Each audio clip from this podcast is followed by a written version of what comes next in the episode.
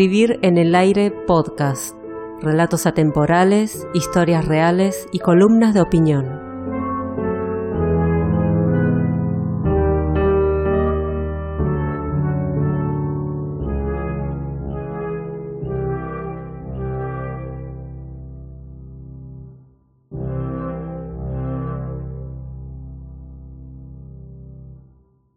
Otra vez lunes. Yusara, frente al espejo, no ve cambios en su cuerpo flaco. Se mira de frente, por detrás y laterales, mientras hunde su vientre hasta sacar las costillas. No se resignará hasta que su delgadez sea más que evidente, hasta que sobresalgan todos sus huesos.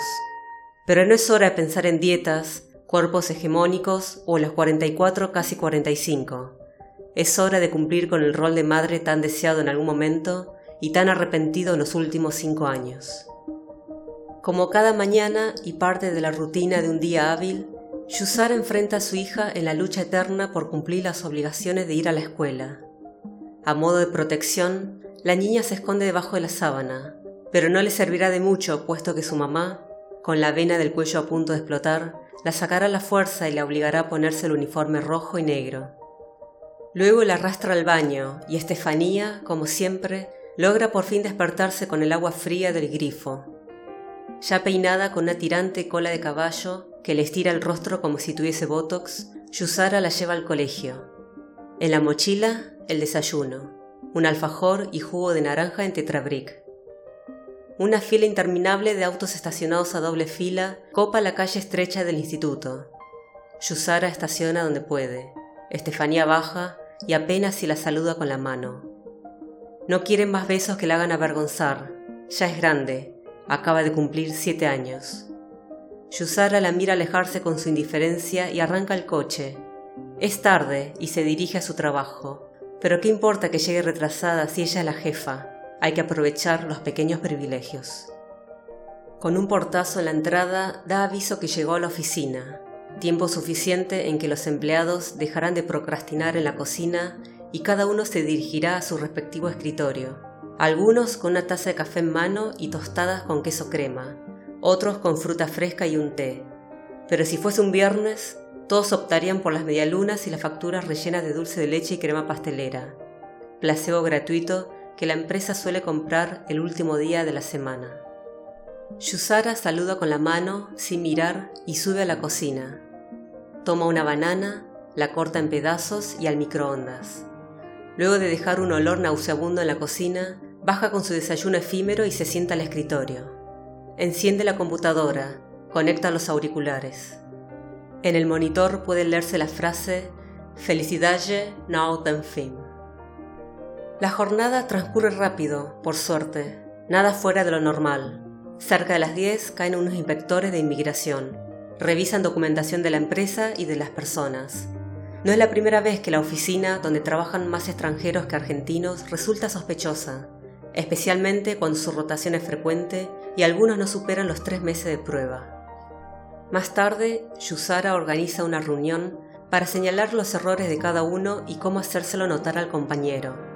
Exige también un reporte al final del día con las tareas que hizo cada empleado, el tiempo que llevó a hacerlas y si hubo algún retraso por culpa de otro. Luego pone un video sobre la productividad y el trabajo en equipo. Los empleados se miran entre ellos. Alguno tira un chiste y se aflojan las tensiones, pero vamos, que ya es la hora del almuerzo.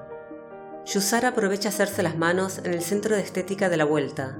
Al regreso, comerá una ensalada o tomará un caldo, lo primero que encuentre en el supermercado chino. Sube a la cocina a comer y cuando se sienta a la mesa comunitaria, varios empleados se levantan automáticamente. Ella parece no darse cuenta de la indirecta, o quizás sí, y no le importa. Lo que importa es comer rápido para volver al trabajo, para volver al espacio que le da más seguridad y por sobre todo control. Doce años ya que Yusara se había mudado a Buenos Aires. Su acento, sin embargo, no había perdido la esencia paulista, y eso que su hija le reclamaba que le hable siempre en español rioplatense. Con la excusa de hacer una maestría afuera, emigró al país vecino, pero la verdad era que no soportaba a sus padres divorciados, no tanto por la separación en sí, sino porque no podía vivir con ninguno de los dos. Su nombre, de origen brasileño con raíces indígenas, viene de la palabra Isara, cuyo significado es que tiene espinas. Yusara la espinosa, la que siempre ve el vaso medio vacío, la que ansía vivir en Puerto Madero pero tiene que conformarse con Palermo Viejo, la que trabajó embarazada hasta romper fuente, la que calma su ansiedad comprándose cosas innecesarias, la que hace de su vida un retrato digno de las redes sociales. Tres veces la vi con la guardia baja. La primera vez cuando se le escapó el no soporto a mi hija frente al psicopedagogo de la escuela.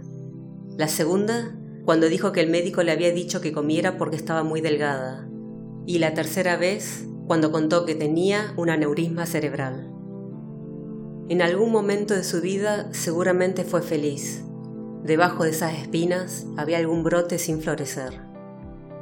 A las 4 de la tarde, una hora antes que el resto, Yusara termina de trabajar. Con la excusa de buscar a su hija en la puerta del colegio, se marcha de la oficina. Más tarde, en casa, lo mismo de siempre. Por un lado, Estefanía se queja porque quiere jugar en la plaza y no quiere hacer la tarea.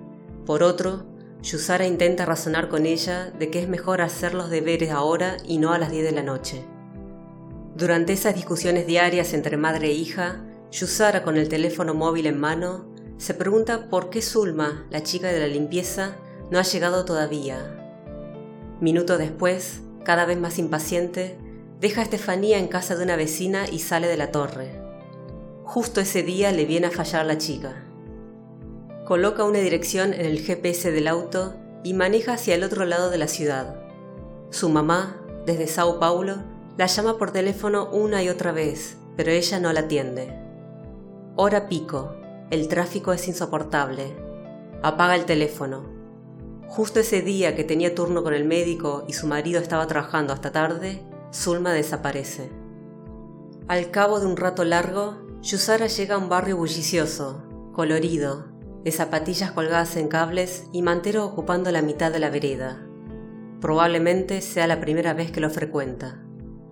Deja el coche en un estacionamiento y camina hacia un edificio viejo de tres plantas, ubicado entre el Rey de los Panchos y un local de repuestos de autos. Toca timbre, nadie responde. En la esquina ve aproximarse un rostro pálido, huesudo pero conocido. ¿Será Zulma acaso? Yusara abre aún más sus ojos saltones, lo que la hace parecer, así sin pestañear, más nerviosa e histérica. De modo desafiante camina hacia ella, en su cabeza tiene miles de preguntas para decirle sin esperar respuesta alguna. Frente a la casa del radiador se produce el encuentro. Zulma, que siempre camina mirando la vereda para no pisar excremento canino, levanta la mirada y ve a Yusara, quien se muerde los labios y se la ve más tensa que nunca. Le dejé una nota al guardia de su torre. Recién vengo de ahí, le avisa Zulma con suma tranquilidad.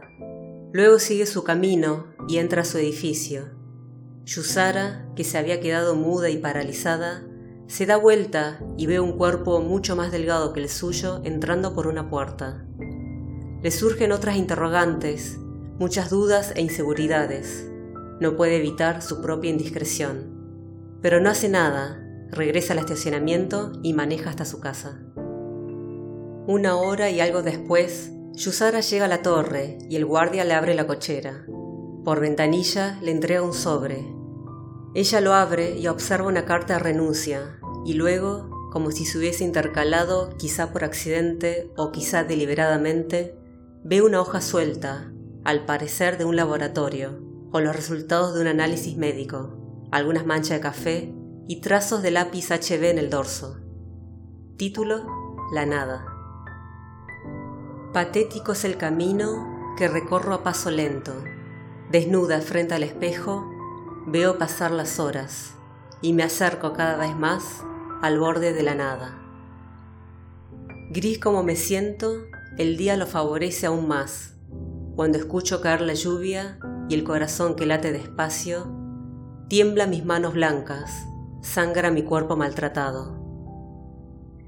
Allí donde no quise estar, y parece tan solitario, respiro para seguir viviendo y no sé por qué lo hago. Tan loco es el deseo de escapar a la nada que no miro más atrás no escucho quién me llama, no vivo más acá.